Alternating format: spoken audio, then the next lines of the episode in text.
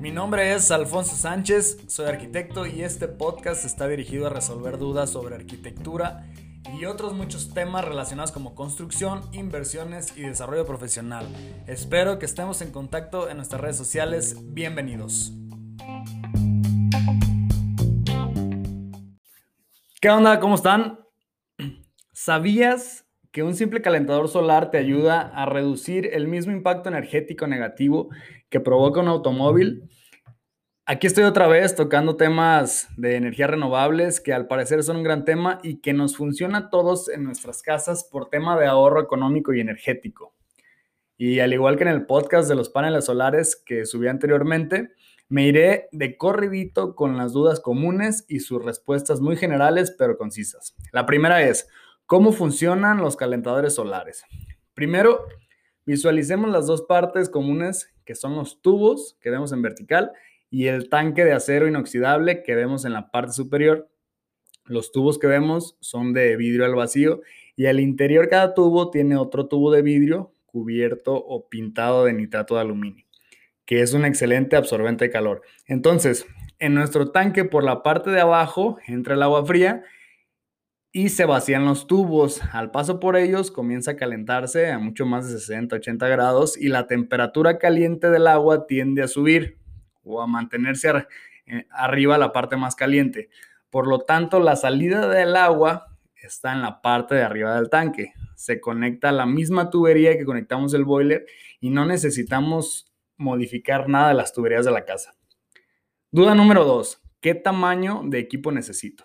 El tamaño de equipo que debo comprar es equivalente al gasto de agua caliente en litros que se utiliza en cada casa, pero la verdad es que es un cálculo muy complicado de hacer y además de que pues es muy variable, entonces yo lo que hago es calcular que una persona requiere aproximadamente unos tres tubos del calentador, unos tres tubos y medio, y el tamaño del tanque normalmente es proporcional al número de tubos. Entonces, un calentador de unos 12 tubos funciona por una familia de cuatro, quizás cinco personas.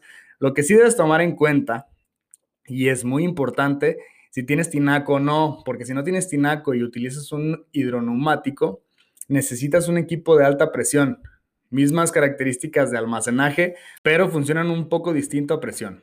Y con esto nos vamos al punto número 3. ¿Cuál es el costo del calentador? Un calentador para estas características, para una familia de 4 o 5 personas, andan en unos 350 dólares ya instalados. Pero recuerda, si no tienes tinaco, el precio se va casi al doble por el tema de la presión, ya que el equipo es más resistente y funciona de una manera un poco distinta. Duda número 4. ¿Funcionan aún cuando el clima esté nublado? Sí, sí funcionan. ¿Has escuchado cuando vas a la playa que está nublado y te recomiendan de igual manera ponerte un bloqueador? O no te pones nada y terminas igual o más quemado. Algunos dicen que la resolana y no sé cuánta cosa.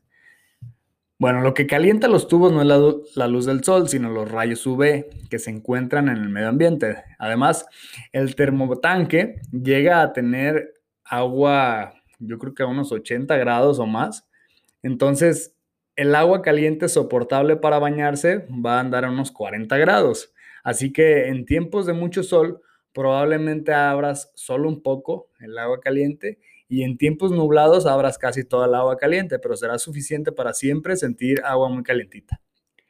Y claro que con los climas extraños de muchas ciudades, pues tampoco es magia y podría no ser suficiente en algunos días, por eso siempre se recomienda tener como respaldo un calentador de paso que esté interconectado también con el calentador solar para que con solo el movimiento de alguna válvula puedas hacer el cambio y utilizar el calentador de paso el día que fue necesario. Número 5.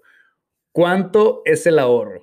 Siempre y cuando hayas comprado el equipo suficiente para la cantidad de agua que sueles gastar, pues tu retorno de inversión será literal antes de terminar el primer año. El retorno es muy rápido y el gasto de gas que tengas prácticamente va a depender de otros equipos como los de cocina. Tips generales. Recuerda que la parte del tinaco más baja debe estar arriba de la parte más alta del calentador. para que por temas gravitacionales todo funcione perfectamente. Otro punto es, seguramente hay calentadores solares para alberca, pero definitivamente no son los convencionales. Una alberca necesita que el agua esté circulando para poder calentar todo el agua, porque si quisiéramos calentarlo con un solo calentador solar, pues es como si vaciáramos una tacita de agua caliente a un garrafón, no se va a calentar nada. Entonces, el hecho de que el agua de la alberca tiene cloros y otros químicos que la están limpiando y el que esté circulando por el calentador lo dañaría. Entonces tendría que ser un calentador especial. O poner paneles solares con unos equipos eléctricos que calienten el agua. Y lo más importante, pues el cuidado del medio ambiente. Para que te des una idea, la cantidad de contaminación por gas que vas a evitar es la misma cantidad con la que contamina normalmente un auto mediano en la ciudad. Perfecto, pues ojalá les funcione mucho esta información, se animen a comenzar a aportar al medio ambiente con energías renovables, al ahorro de tu cartera y gracias, gracias por escucharme. Los invito a seguirme en Instagram, estoy en todas mis redes sociales como Alfonso Sánchez-BL. Mándenme sugerencias, temas, dudas, contesto todos los mensajes y estamos en contacto en un próximo podcast.